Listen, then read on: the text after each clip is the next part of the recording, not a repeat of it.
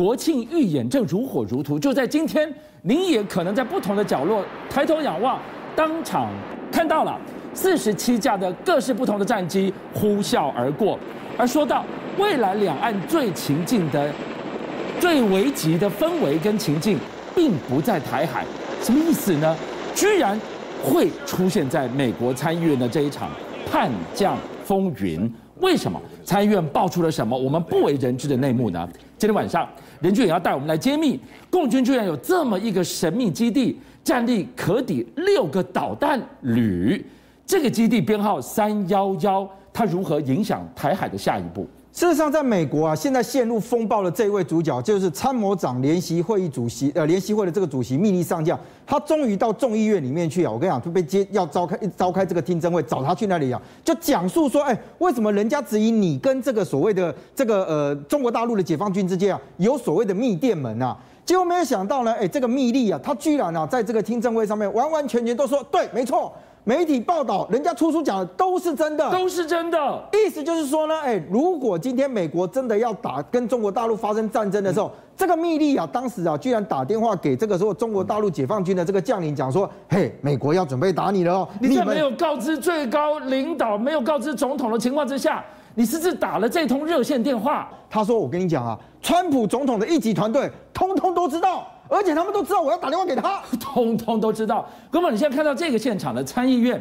密利上将，这是他第一次、首次出席，首次证实水门案主角、水门案记者的那本新书里说的都是真的。是过去都过去了，观众朋友。接下来我们来看这位参议员搭乘 C 十七直接降落松山机场的这位参议员苏立文，他问了一个非常尖锐的问题啊。事实上，当时苏立就苏立文就问他说：“哎。”如果今天你的位置是在解放军里面，我认为习近平就先把你给枪毙了，哪有要作战之前先打电话给人家的？嗯、而且你知道吗？其实密利啊，在这里面啊，他因为他一直强调就是说，他只是哦，这是讯息上面的这个往来而已。结果苏立文就问他一件事情，他说：“哎，那如果中国大陆这个解放军要打台湾的话，会跟你说吗？”因为你说美国要打的话，你会先告诉人家。那如果中国大陆要动我的时候，会不会提前告诉你？结果你知道密利说什么吗？密利他居然讲说，嗯，我会打电话给北京啊，我会问他是不是要打台湾啊。你先打给北京，你应该先知会台湾吧。我跟你讲，苏立文跟你一样满头雾水，黑人问号，你知道？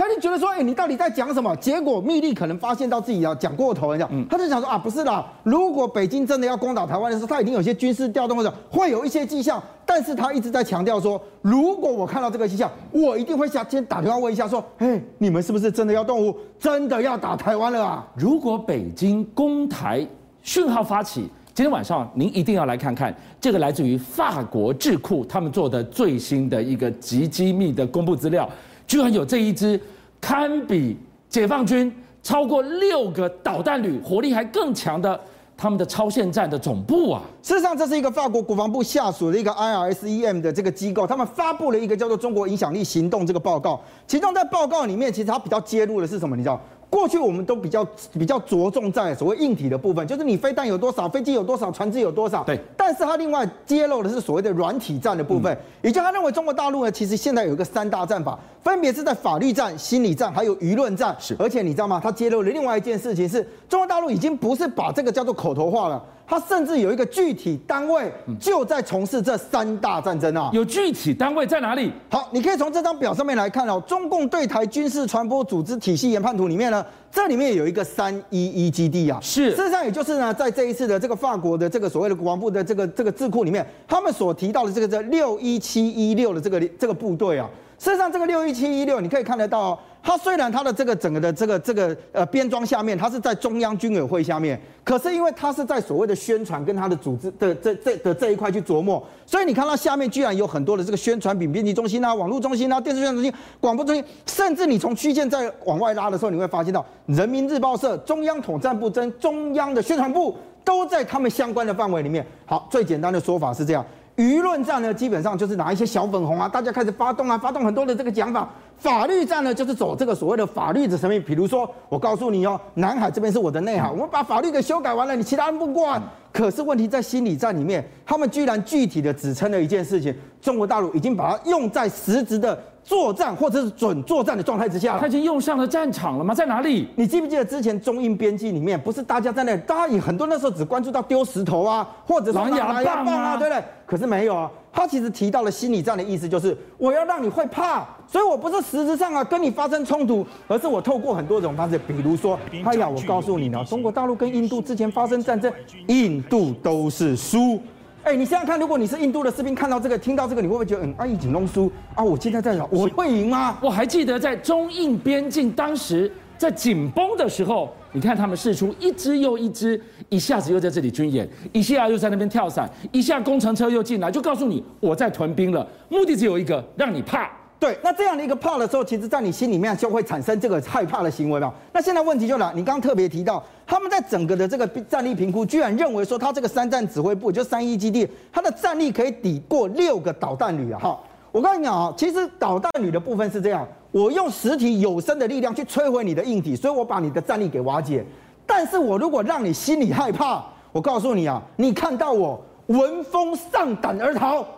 我根本不用对付你啊！是你只要看到我你就跑掉，你的武器也没人用啊！我一枚炮弹都没有打过去哦。所以他现在用的方式就是这样，而且你知道吗？其实在这个报告里面还有另外一个更可怕的一件事实，他告诉你讲说呢，他的这些单位里面不是只有在中国大陆境内里面去运作，他甚至已经把他的人部署到海外去，甚至你可以看到，他居然说到这个单位里面光全职的人有两百万人，网军啊！这个两百万人领薪水的全职而已。他的兼职的部分有两千万人左右，而且散布在全世界各地。用台湾这边的说法，就是有一些很多的这个小粉红啊，哎，你只要发文发，你记不记得以前讲说五毛五毛五毛发一个字五毛钱，是基本上都是从这样的概念来的。这几天热闹登场的珠海航展，解放军的空军副司令他呛美国，大家云端相见。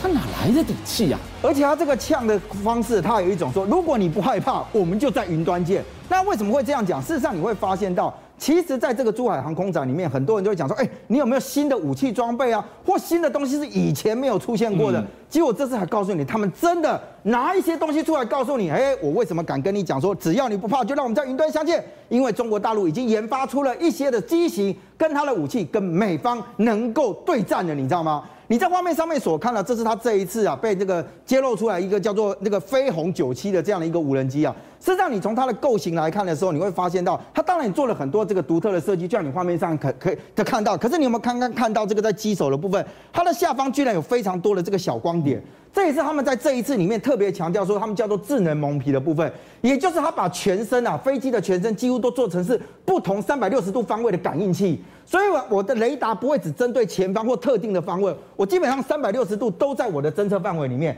甚至他强调讲说呢，哎，这架飞机它就最大的差别是它是无人机，对不对？可是我不是只有单一架，因为你刚刚看到它在这个下方，你看这个地方就是它的所谓的 sensor 那个感应的部分，而且在它下这个机腹的下方呢，基本上它还带了所谓的这个小的飞弹，它一架的这个所谓的飞鸿九七呢，它可以搭载十二枚的这个小飞弹。那这个小飞弹最大的概念是，当它飞行到这个这个当这个所谓的飞鸿九七的飞行到高空的时候，它可以一次把十二枚的这个所谓的小飞弹放出来。这个小飞弹放出来之后，你听过我们之前介绍叫做蜂群的概念？对，也就它可以自己形成一个蜂群，所以它在这个所谓的飞鸿九七的这个引导之下。它可以呢开始进行征收，而且它它自己本身的这个续航力在空中哦就有两个小时左右。哇，你的意思是说，红色女神飞鸿九七本身已经是一个最精锐的无人机，是无人机飞上去之后，肚子打开，无人机再放无人机，就是这个十二枚的巡飞弹啊。那这样一个十二枚的巡飞弹，它的作战半径又到了十五公里左右，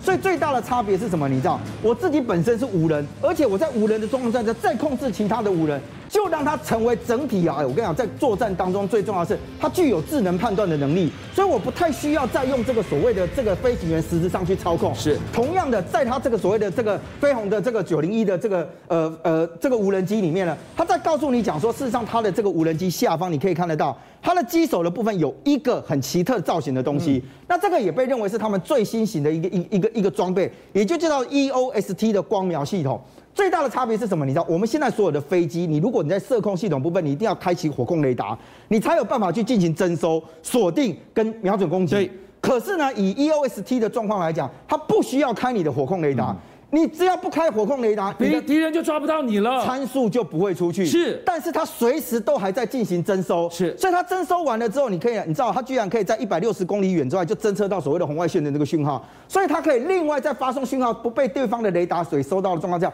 把讯号传给它要攻击的这个，比如说它的这个所谓的九零一的巡飞弹，或者是把它的这个讯号呢传给其他的这个友机。所以对于很多人来讲说，我、哦、天哪，你这做起来不就像美军之前我们介绍过 XQ 五八的女武神？吗？哦，很像哎，你会发现很像，对不对？对。可是我跟你讲，其实还是有差别。为什么？美方当时在做 XQ 五八 A 的时候呢，他要做的是，他要做 F 二十二或者是 F 三十五的中程僚机，是因为他用一架去控制这另外一架无人机的时候，最大的差别是呢，哎。美美国的这个所谓的女武神，她只能做对地攻击的部分。对，也就是我如果今天 F 三十或 F 二十二啊，它只要锁定完了目标，他去操控这个所谓的女武神去进行对地的攻击，是他自己本身可以躲得很远。对，你听起来觉得很 OK，而且对美方来讲，他的战损很小啊。他如果今天就算被 K 掉了，一架是三百万美金而已。可是对于中国大陆的红色女武神叫飞鸿九七来讲，他告诉你说，哎，我们做的是不一样的。因为你美国的这个女武神，你只能对地，嗯，我们可以对空